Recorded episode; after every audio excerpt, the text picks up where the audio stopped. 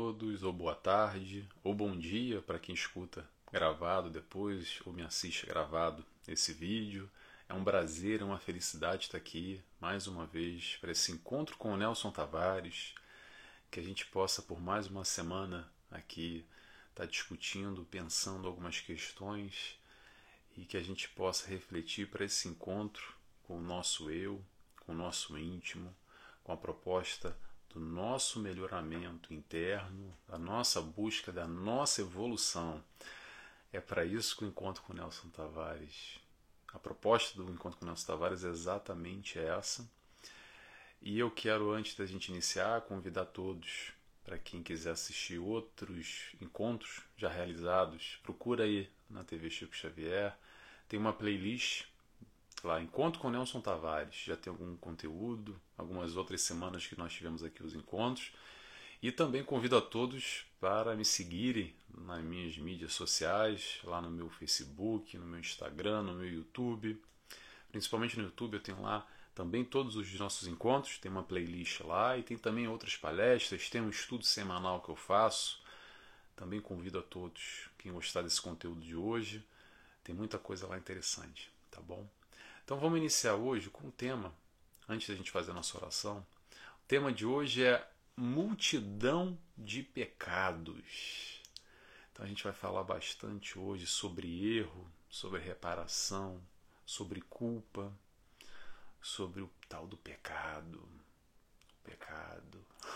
A gente vai falar bastante sobre isso e um pouco mais.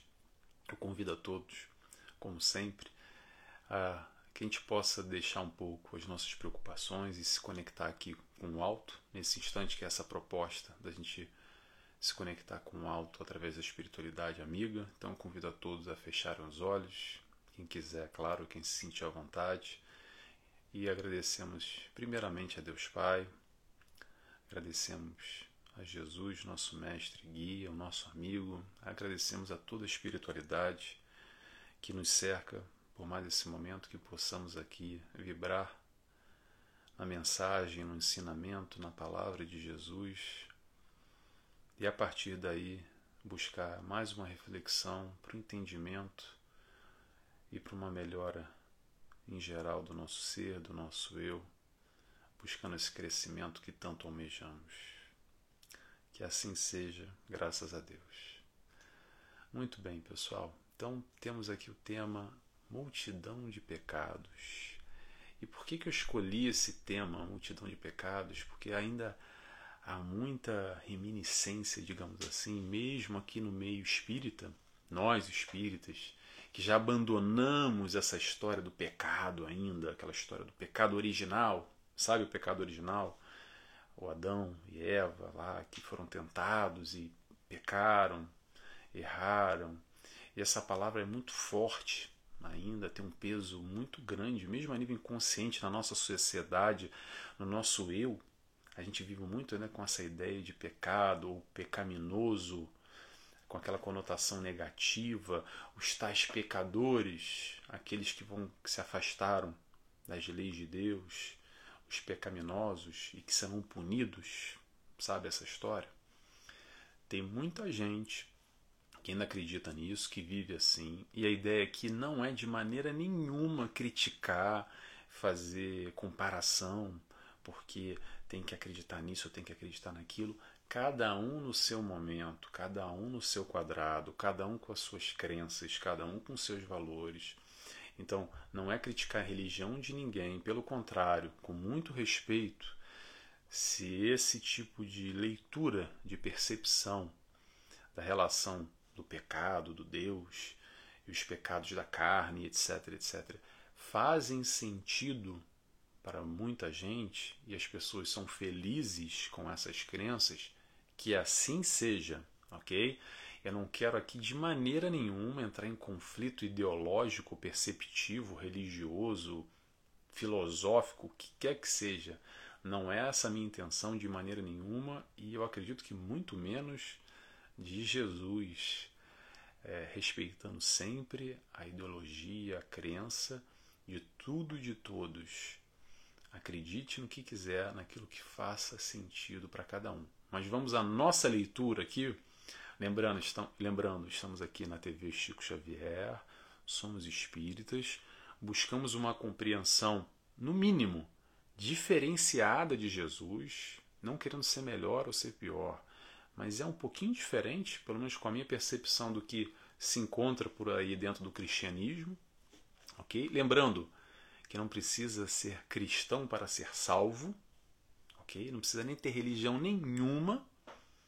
A gente está encarnado aqui para aprender a amar e Jesus veio nos trazer um ensinamento, um caminho, um modo de conduta, nos mostrando exatamente como chegar a essa felicidade real, a essa percepção mais alargada de felicidade, num plano mais elevado do que esse que a gente se encontra, apresentando o meu reino, que ele dizia: o meu reino não é o reino dos céus, o meu reino não é aqui, é o reino do meu Pai. Então, a partir desse momento, Jesus veio nos auxiliar. E nós, aqui espíritas cristãos, abraçamos essa causa porque faz sentido para a gente. Não é a ideia da visão cega, porque eu tenho que acreditar em Jesus, eu tenho que ser cristão, porque Joana de Ângeles falou, e Emmanuel falou, e André Luiz falou. Calma. A proposta da doutrina espírita é exatamente aquela história de trabalhar a fé raciocinada. Raciocinar é usar razão, usar lógica e tem que fazer sentido, ou se não tem que fazer sentido, deveria fazer sentido. É a partir do estímulo da nossa racionalidade, desse questionamento proativo e benéfico para o nosso entendimento, que a gente vai a partir daí abrir o nosso coração. A partir daí a gente vai fortalecer, permitir esse contato com o alto de uma maneira mais profunda porque a gente está falando aqui de sentimento e é muito difícil falar de sentimento. Eu sempre fujo de falar de sentimento porque eu vou estar sempre uma perspectiva muito personalista. Eu vou falar sempre do Nelson. Mas quem é que está me escutando? Quem é que está me vendo? O questionamento tem que ser interno. Tem que ser você que está me escutando, me vendo agora.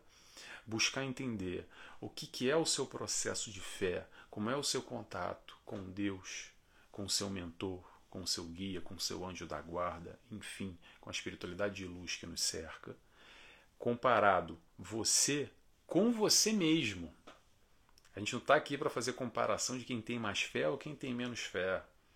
A ideia é a gente nos comparar a um passado e hoje como é que eu estou e no futuro como é que eu estarei.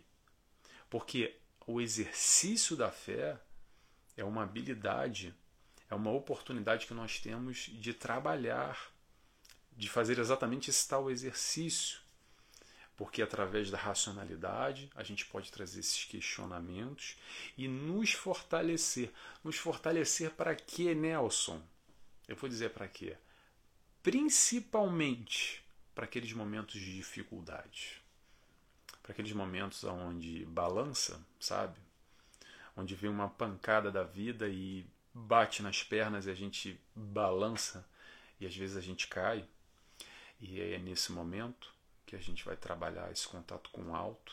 E não só, mas principalmente nesse momento, o momento que a gente precisa, que nós temos ali um mentor, um anjo da guarda, um espírito de luz ao nosso dispor, sempre preparado a nos auxiliar, mas às vezes a gente tem dificuldade desse contato se aproximar com ele. Então, o exercício da fé, sabe como é que é? Que eu recomendo sempre. Desculpa estar falando aqui se eu estou repetindo, gente. Aliás, todo palestrante acaba repetindo sempre a mesma coisa, né? Mas é importante a gente repetir porque a gente precisa escutar, sabe? Porque ainda é tudo muito novo, a gente precisa digerir aos poucos, devagar. Então, aos pouquinhos a gente vai lá, vamos, vamos aprendendo, vamos entendendo, vamos degustando, vamos engolindo aos poucos, internalizando esses novos conceitos que, que eu estava dizendo? É, que eu falo sempre. É, vamos orar mais. Vamos orar mais. Ah, orar para quê, Nelson? Vou lá ler a oração, fazer o Pai Nosso. Não, não. Para um minuto. Um minuto no trabalho. Ah, mas não dá, Nelson, não consigo uma agitação. Vai na casa de banho, vai no banheiro, para um minuto, se tranca, fecha no banheiro e entra em contato com o teu mentor. Que nem a gente faz alimentação. A gente come toda hora, pelo menos três vezes ao dia, normalmente a gente come. Quando não, a gente está sempre beliscando uma coisinha. Dá uma beliscada ali na oração. Tenta manter pequenas doses. É cinco minutos, é dois minutos, é um minuto. Fecha o olho. Faz uma, não precisa fechar o olho, você não precisa fechar o olho também para fazer oração. Mas se conecta com o teu mentor, mantém essa proximidade, se relaciona com ele de uma maneira mais intensa, mais ativa na tua vida, porque isso vai te ajudar a toda a sua caminhada, mas principalmente naquele momento de dificuldade e dor que todos nós enfrentamos no passado, às vezes estamos enfrentando agora, hoje, e uma coisa eu garanto para vocês: vamos enfrentar no futuro. Ninguém está isento de dores. Ok? A dor é inerente, faz parte do nosso processo evolutivo ainda. De vez em quando faz parte desse processo de crescimento através de uma expiação, que até a gente vai falar um pouco sobre isso mais à frente. Mas não só. Vamos lembrar nessa perspectiva psicológica aonde a dor é inerente. Agora, o sofrimento é opcional. Atenção, não é sofrer a dor, é o sofrimento que vem com a dor. Não sei se eu estou conseguindo explicar direito. Porque a dor vem, mas o sofrer ou não sofrer é uma escolha minha. Às vezes é uma escolha quase que inconsciente. Ah, Nelson, eu não quero escolher sofrer, mas de acordo com a nossa base, como está estabelecido a nossa psique, como nós nos relacionamos com o mundo, as nossas crenças, os nossos valores, nós recebemos essa informação e muitas vezes essa dor de uma forma ou de outra. E é por isso que acontece o mesmo fato. Alguém chora, se descabela e passa mal, e a outra pessoa está tranquila e não abala. Porque são bases, são estruturas diferenciadas. E é isso que faz o sofrer ou não sofrer o mesmo estímulo que a vida envia. Ficou confuso não? Porque às vezes eu vou falando, às vezes eu mesmo me confundo. Tomara que eu tenha conseguido explicar muito bem essa ideia. Mas vamos lá, vamos voltar à nossa ideia aqui do título desse capítulo que é a multidão dos pecados. Por que, que eu escolhi esse tema, multidão dos pecados? Porque tem uma frasezinha muito famosa, esse foi só o trecho final. E o trecho inicial diz: O amor cobre a multidão de pecados. Vou repetir: O amor, pausa, o amor, cobre a multidão dos pecados ou de pecados. E esse é exatamente o foco que eu quero buscar aqui hoje, é isso que eu quero colocar. Porque é o seguinte, às vezes ou muitas vezes a gente coloca a importância no erro, mas a importância não está no erro que a gente cometeu, que isso é visto como tal pecado, ok? Mas a importância está na reparação, nesse processo de amor de entendimento, de reconhecimento de que sim, erramos, mas ainda assim faz parte desse processo de aprendizado. E através dessa visão proativa, nesse entendimento mais profundo de que sim, faz parte, então eu vou me amar eu vou cobrir a multidão dos pecados, entre aspas, aqui, para quem não está me vendo, que eu sei que muita gente me escuta, tá entre aspas, tá? Multidão de pecados, porque ainda assim, através do nosso erro, a gente pode se amar mais, se aceitar mais, se entender mais nesse processo onde a gente está evolutivo, com as nossas dificuldades, com as nossas facilidades, com os nossos valores com as nossas virtudes e também com as nossas mazelas. E nesse processo amoroso consigo mesmo, sem entrar em culpas, a gente vai entender que aquele erro é um aprendizado e que bom que eu errei, porque através desse erro agora eu aprendi e não vou errar mais. É difícil entender isso, né? É um conceito novo, porque a gente adora pegar um chicote logo e se arrebentar. Ficar nas costas, batendo enlouquecidamente, se culpando porque eu não deveria ter feito isso, eu não deveria ter feito aquilo, mas eu sou o pior do mundo, eu sou uma desgraça, como é que eu fiz aquilo outro? Vamos nos aceitar, vamos entender o nosso momento, as nossas fragilidades, entender que nós somos falhos ainda e que bom que a gente reconheceu esse erro, porque vamos lá, errar é normal. A gente errou no passado, a gente erra hoje, a gente ainda vai errar no futuro. Tá? A ideia é, claro, a gente parar de errar ou errar menos no futuro, fazer melhores escolhas. Esse é o ideal. Essa é a proposta que a gente está aqui. Mas faz parte ainda esse processo do erro. Então o foco é o que? A gente errou, é normal, a gente vai aceitar e vou buscar errar menos. Tá bom. Agora, o despertar da consciência é exatamente quando a gente consegue identificar esse erro. Porque às vezes a gente vive uma vida inteira fazendo erro, errando, e a gente nem se apercebe que está errando. A gente está achando que está certinho, é isso mesmo, está muito bom. Então, a partir do momento, o despertar da consciência é quando a gente consegue olhar para aquilo que a gente faz e dizer assim: epa, peraí, nossa, isso não está muito certo. Talvez agora, passado alguns anos, eu estou com um novo questionamento, estou com um outro processo, uma outra maturidade e estou vendo que isso que fez sentido na minha vida, hoje em dia não faz mais sentido, eu estou reconhecendo que isso não é muito legal. Então, esse despertar da consciência é importantíssimo e ainda bem que a gente tem essa capacidade hoje, que é uma capacidade do amadurecimento do nosso eu, do nosso espírito, do nosso crescimento evolutivo e palmas para nós da gente reconhecer primeiramente esse erro. Então, muito bem, reconhecemos esse erro, identificou, tá bom.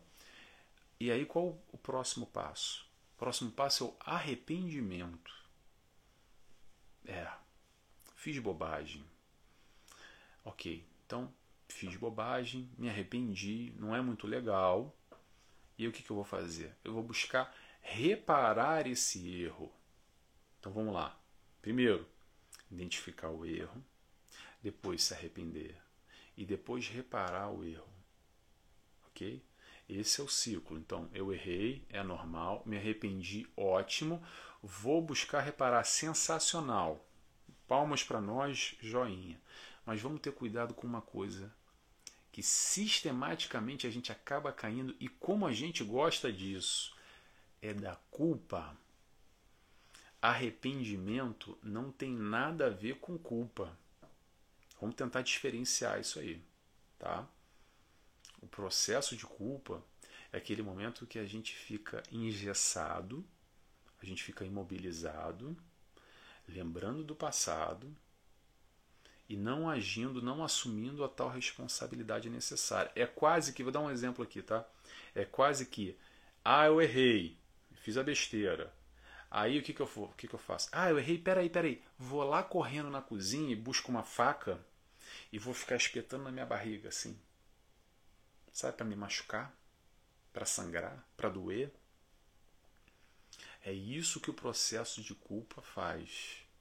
Só isso. Ele não vai te trazer nenhuma questão positiva na tua vida. Por isso que é diferente o arrependimento, que é que bom que nós nos arrependemos das besteiras que nós fazemos. Agora, se culpar é uma outra história ficar se martirizando, pegando chicote e dando nas costas, ficar ressentindo, ressentindo é sentir de novo, exatamente pegar esse chicote e ficar batendo e batendo, como a gente gosta desse processo de ficar se culpando, não se aceitando, não virando a página, não assumindo a responsabilidade, não reconhecendo que sim, nós erramos, nós estamos no processo evolutivo e faz parte dessa nossa caminhada. E a gente adora ficar pensando, mais, mas eu poderia ter feito diferente, mas eu não deveria ter feito aquilo, deveria ter feito dessa maneira fiz errado. E ainda assim, poxa, já fiz errado e estou fazendo errado de novo e fica se culpando, se culpando. Calma, calma. Vamos entender o seguinte: É, é verdade. A gente deveria ter feito de outra maneira. A gente poderia ter feito daquela outra maneira melhor. E que bom que hoje a gente já tem essa consciência, ok? Mas a gente ainda faz. A gente ainda faz. Então vamos nos aceitar.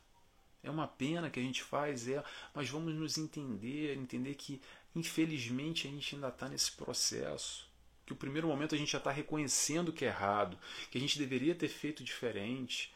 Vamos aceitar esse momento, essas nossas limitações, e aí sim, no momento futuro, quando essa oportunidade voltar a bater na nossa porta, porque eu te garanto, ela vai voltar a bater na tua porta de uma maneira ou de outra. Para que que vai bater na tua porta? Para fazer diferente. Para não errar de novo. É para isso que a vida vai nos, nos mandando esses estímulos. São essas tais provações. Que a provação é para a gente passar dessa prova, dessa dificuldade. Às vezes a gente erra e mete o pé na, na lama e faz um monte de besteira. Tudo bem, não vamos nos culpar, vamos entender, reconhecer esse erro e tentar da próxima vez fazer de outra maneira e passar essa aprovação, não errar de novo e aprender com esse nosso erro. Dizer que, poxa, que bom que através desse erro eu reconheci e agora eu vou ter uma postura diferente. Vamos nos perdoar. Se perdoa. Vamos ser caridoso conosco mesmo Sabe a história da, do livro dos Espíritos? A história não, pergunta do livro dos Espíritos, do livro dos Espíritos que pergunta qual é o verdadeiro sentido da caridade, que é benevolência para com todos, indulgente para com os erros alheios e o perdão. E o perdão. Vamos perdoar não só os outros, o mal que os outros fazem para conosco, mas vamos perdoar também o mal que nós fazemos ao outro e a nós mesmos. Esse processo do perdão não é só para fora, não é só de dentro para fora. Às vezes é de dentro para dentro. O auto perdão se faz muito necessário. Muitas vezes, por não nos perdoarmos, que a gente pega esse chicote, pega essa faca na cozinha e fica ali se martirizando porque eu deveria ter feito, deveria ter feito. É verdade. Mas bola para frente, vamos entender, vamos nos libertar, vamos virar essa página. Porque a gente entra nesse condicionamento, nesse automatismo e não consegue se libertar, às vezes, de uma culpa que fica ali enraizada na nossa psique, no nosso eu, de tal forma que a gente não consegue se libertar exatamente não assumindo esse papel mais importante que é da responsabilidade responsabilidade pelos nossos atos, pela nossa escolha, pelas nossas escolhas, que determinam as consequências da nossa vida. Essa é a intenção, essa é a ideia do processo do erro. E aí vê o erro inconsciente e também tem um erro consciente. Lembrando que o processo do erro inconsciente é uma coisa. E quando a gente tem a consciência dele, querer fazer de novo e ter a proatividade, isso é positivo, sabe por quê? Porque a gente vai estar tá aberto, receptivo a para quando a vida mandar de novo esses estímulos, para nós fazermos diferente. Agora, quando a gente tem a consciência do erro que a gente faz e ainda assim a gente fica persistente, negligente e continua nesse erro, Sabe o que vai acontecer? Vai acontecer expiação. É isso que vai acontecer. A expiação é exatamente assim. Quando às vezes a gente sabe o caminho certo, mas permanece ali. A gente escolhe o erro, sabe? Porque é gostoso, porque é prazeroso, porque mudar dói, porque tem que abrir mão de muita coisa, então eu vou continuar assim, eu sou mesmo assim, eu nasci assim, como é que é a Gabriela, né? Essa Gabriela é antes da minha geração, mas a gente escuta muito falar da, da novela da Gabriela. O que, que a gente tem que aprender com os nossos erros se a gente não aprende por conta própria? A expiação vai nos fazer, nos trazer esse aprendizado. Exatamente para a gente mudar a nossa conduta, mudar a nossa postura, mudar as nossas escolhas em frente à vida. É para isso que a expiação serve. A expiação serve para o aprendizado, não serve para punir ninguém. Essa ideia ainda, que é o título do pecado, de, desse Deus punitivo, desse Deus vingativo que está ali observando todo mundo, com uma cadernetazinha na mão e um papel e caneta. Quer dizer, hoje em dia nem mais papel e caneta, né? Está ali no, no, no WhatsApp, está ali no celular, observando e só apontando. Essa ideia ainda antiga, digamos, no mínimo antiga, com muito respeito para quem acredita nisso, tá, gente? Antiquada, no mínimo, vamos dizer assim, porque não faz muito mais sentido com a nossa, nossa essa nova concepção que a gente adquire aqui através da doutrina espírita, que é um Deus de amor, que é um Deus que perdoa, que é um Deus que entende, que não é um Deus que vai ficar nos julgando, julgando os nossos pecados, nos punindo e nos dando é, essa punição como uma expiação. A gente acredita muito ainda nesse conceito que expiação é a punição de Deus. O que, que eu fiz? Que pedra que eu taquei na cruz para estar tá merecendo isso? Sabe que pedra você tracou na cruz? Nenhuma. Você escolheu alguma coisa, você errou, você teve consciência e através disso você permaneceu relutante, digamos assim, nesse erro, nessa escolha não tão legal, e aí não teve jeito. Para o aprendizado acontecer, às vezes você teve que ter uma limitação, e essa limitação vai te proporcionar o que? Vai te proporcionar mudar o seu ponto de vista. Não é para punir ninguém. É para talvez ali, frente a uma dificuldade, ter um aprendizado, uma visão, um ponto de vista diferenciado sobre essa questão que você ignorou no passado. Quando eu falo você, somos nós, tá, gente? Eu sempre busco esse agente, agente, repito muito nós, porque fazemos parte todos nós aqui juntos nessa caminhada. Esse olhar que a gente tem que ter para a doutrina espírita, para Joana de Anjos, para Hamed, para André Luiz, para Emmanuel, para toda a espiritualidade, Allan Kardec, toda a base, é exatamente para nós trazermos para o nosso íntimo. Não é só para ler, decorar e saber tudo de doutrina espírita. Que vai adiantar de quê se a gente sabe tudo e não coloca na prática?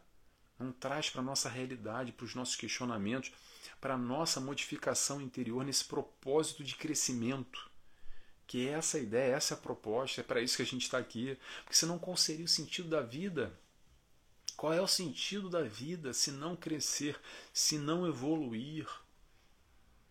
É aqui para ficar sofrendo, para viver num mundo de provas e expiações, cheio de maldade, cheio de coisa ruim em volta. O mundo de provas e expiações é caracterizado ainda pela predominância do mal. E por que, que a gente está aqui, coitado de nós? Ou será que a gente ainda vibra aqui porque nós somos orgulhosos ainda? Nós somos egoístas ainda. Nós fazemos as tais escolhas erradas ainda. E essa é a proposta da modificação, e é para isso que vem Jesus nos mostrar um caminho dizendo: gente, vamos, vamos dar um gás aí, vem comigo, aqui está melhor, já estou num outro mundo, já não está mais no mundo de prova e expiação, eu estou no mundo feliz, algumas categorias acima. Dá para andar. Se a gente querer, tiver iniciativa, predisposição, buscar e achareis, bater a porta e ela abrir-se-vos-á. É uma questão de intenção, de querer, querer é poder. Se tiver a fé do tamanho do grão de mostarda, vai dizer para essa montanha, se move daqui para ali, isso vai acontecer. É isso que Jesus vem nos mostrar é uma proposta de felicidade. Jesus não veio para dar sabão em ninguém, para dizer que você está errado ficar apontando, julgando. O julgamento no futuro, quem vai fazer somos nós conosco mesmo.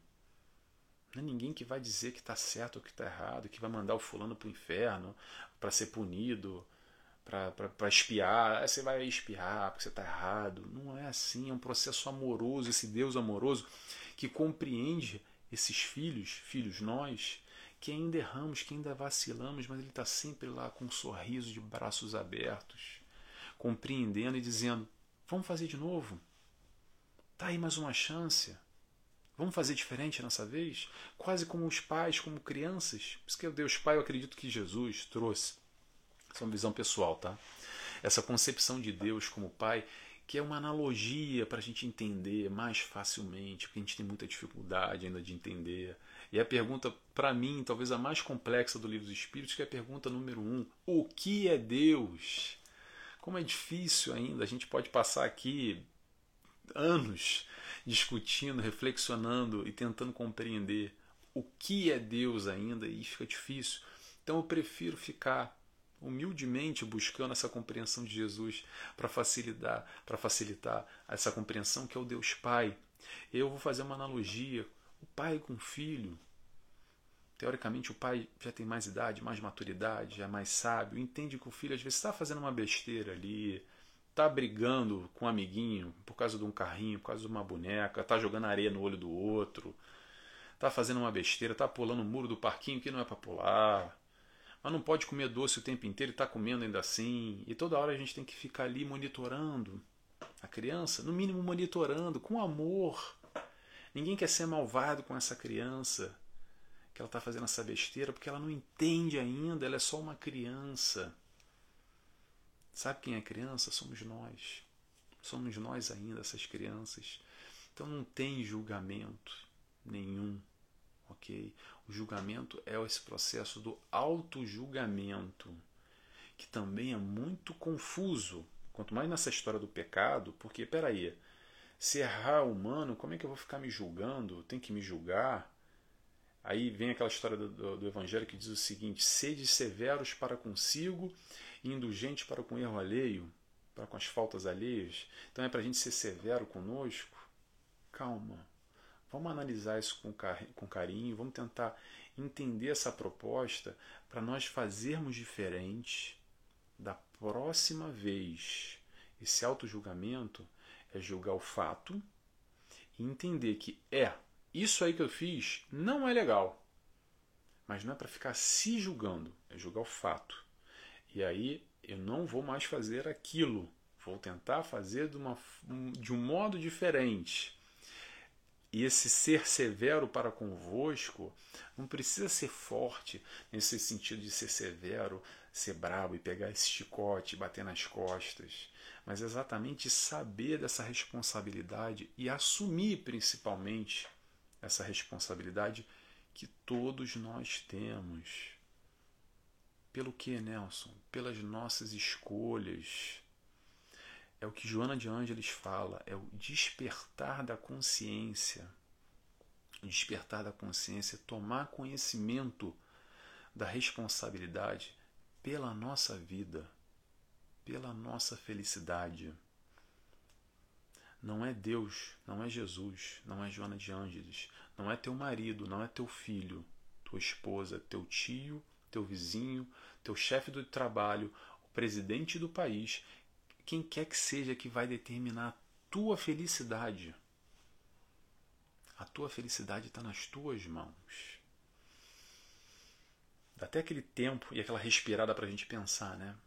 Porque ainda foge um pouco a nossa compreensão quando a gente responsabiliza porque é mais fácil. A minha felicidade por causa do meu marido, ou por causa do meu filho, ou porque é o governador do meu estado, ou porque a minha felicidade está atrelada a, a Deus, ou porque. ou porque. ou porque. Nunca assumindo as rédeas da nossa vida, a conduta, o direcionamento. Assumir que nós somos responsáveis pela nossa vida não é mais ninguém ok?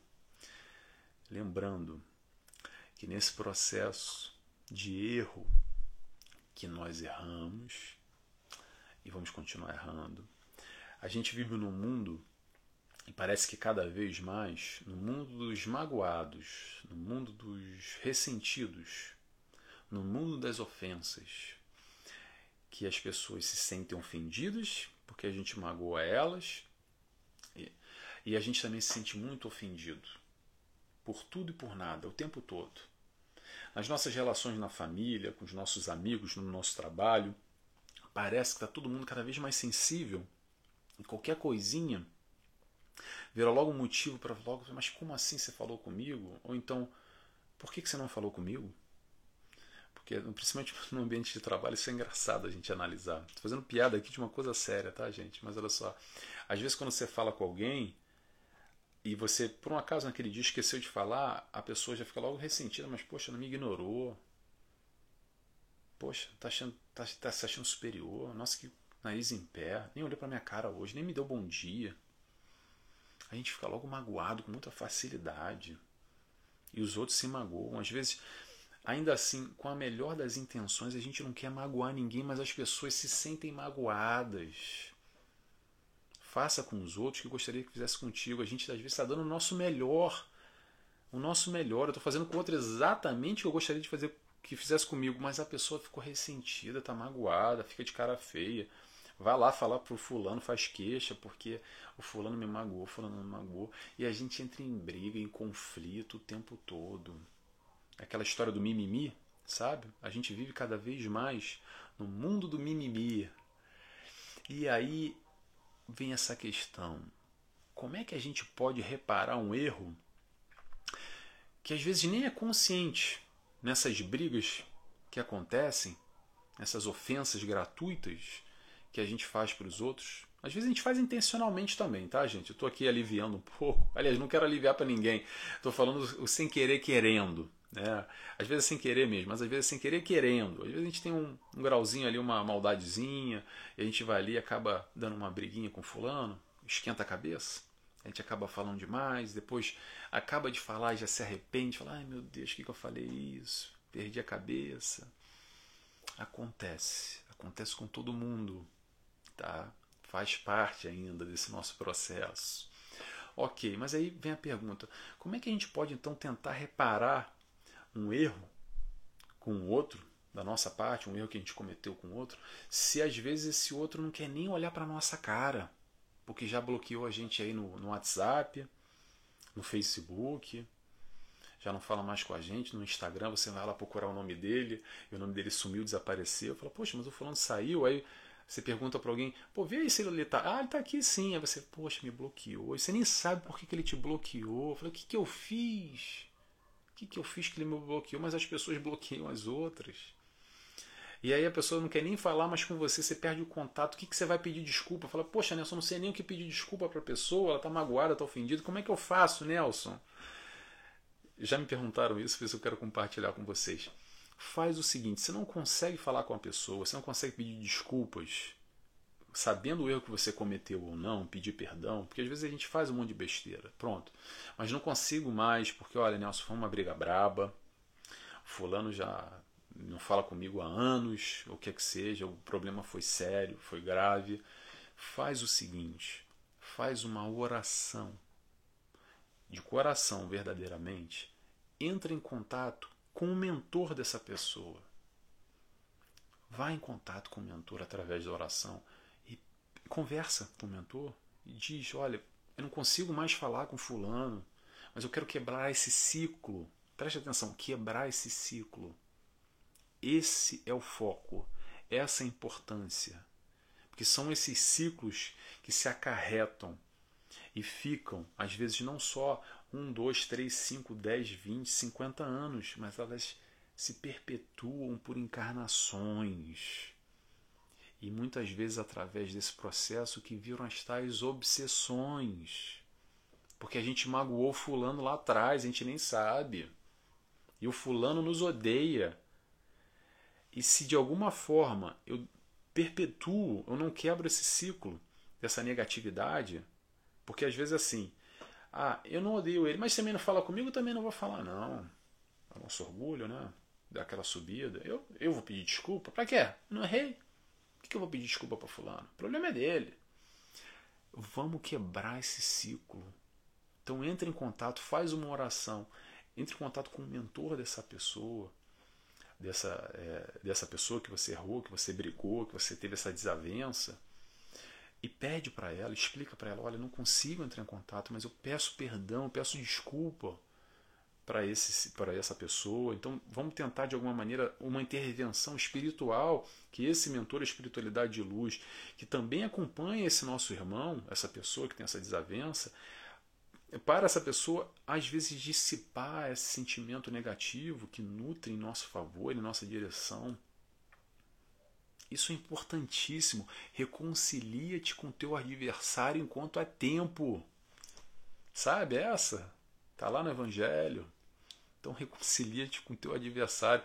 Às vezes ele, você não tem nada contra ele, mas ele tem contra você. Então tenta quebrar esse ciclo. Vamos pedir desculpa. Vamos tentar enxergar esse plano e por isso que a doutrina espírita vem nos auxiliar. Esse plano mais alargado, entendendo que a vida não vai acabar só aqui. Que daqui a pouco a gente está indo embora e todos nós vamos morrer. Ok, mas já já a gente volta de novo. E aí a gente vai voltar para onde? A gente vai voltar nesse mesmo círculo aí, ó, desses dessas desavenças, desses espíritos que nós temos afinidade, nós nos damos muito bem, mas desse fulaninho aí, dessa treta que a gente arrumou, dessa briga que ficou aí mal resolvida, desse barulho que bloqueou no, no Instagram, que é o que, sei lá onde, e passa para uma próxima encarnação. Para que passar para uma próxima encarnação? Para ser punitivo? Para redimir os meus pecados, não, para ter oportunidade de novo de se reconciliar, dependendo do grau de briguinha que a gente arruma, do barulho que a gente arruma no passado, nós vamos encarnar de novo, junto e misturado na mesma família. Vai ser nosso irmão, vai ser nosso pai, vai ser nosso avô, vai ser nossa mãe, vai ser nosso tio, para a gente se falar, porque não tem mais bloqueio no WhatsApp não tem mais bloqueio no Facebook. A gente nasce no mesmo seio familiar, aí enternecido, a gente quebra e rompe um pouco aquele ciclo. Às vezes tem uma predisposição negativa, sabe? Aquele familiar que você tem uma resistênciazinha e você sente que do outro lado de lá também tem, que não bate muito, sabe? Que tem uma animosidade gratuita, muitas vezes. Provavelmente essa animosidade gratuita que vem com o familiar foi esse fulaninho na encarnação passada que a gente se bloqueou lá. Que nem existia o WhatsApp, mas a gente bloqueou de outra maneira. Que de alguma forma, através dessa dificuldade, a gente teve a oportunidade de ser colocado novamente nessa família para aprender a amar. O aprendizado, o aprendizado, essa brincadeira aqui dessa encarnação. Eu falo sempre isso. Então hoje eu estou bem repetitivo essa brincadeira aqui dessa encarnação. Falo brincadeira entre aspas, tá, gente? Para quem está me escutando. O propósito que a gente está aqui é para aprender a amar. E é tão difícil ainda a gente amar, mas a gente vai aprendendo a amar aos pouquinhos, em pequenas parcelas. A gente ama um pouquinho o nosso pai, um pouquinho o nosso filho, pouquinho a nossa mãe, um pouquinho nosso irmão, a nossa irmã, um pouquinho a nossa tia, um pouquinho nossos amigos, um pouquinho nossos animais. E assim a gente vai. De pouquinho em pouquinho em pouquinho a gente vai entendendo, vai compreendendo e mais a gente vai sentindo, porque falar de amor a gente está falando de sentimento. Lembrando, até porque a gente já está quase no nosso horário aqui para me adiantar, senão tem bastante coisa para falar. É, lembrando que o Pai vai sempre perdoar as nossas falhas, ok? Então, as nossas falhas, os nossos erros, os nossos pecados, como eu fiz aqui a, o título, Multidão dos Pecados.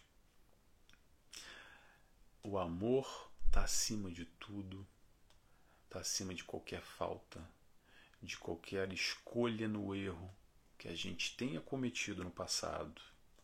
Então, se o Pai nos perdoa, por que, que a gente não nos perdoa? Por que, que a gente gosta de ficar se culpando? Pergunta para você reflexionar, você que se culpa muito em alguma questão no passado.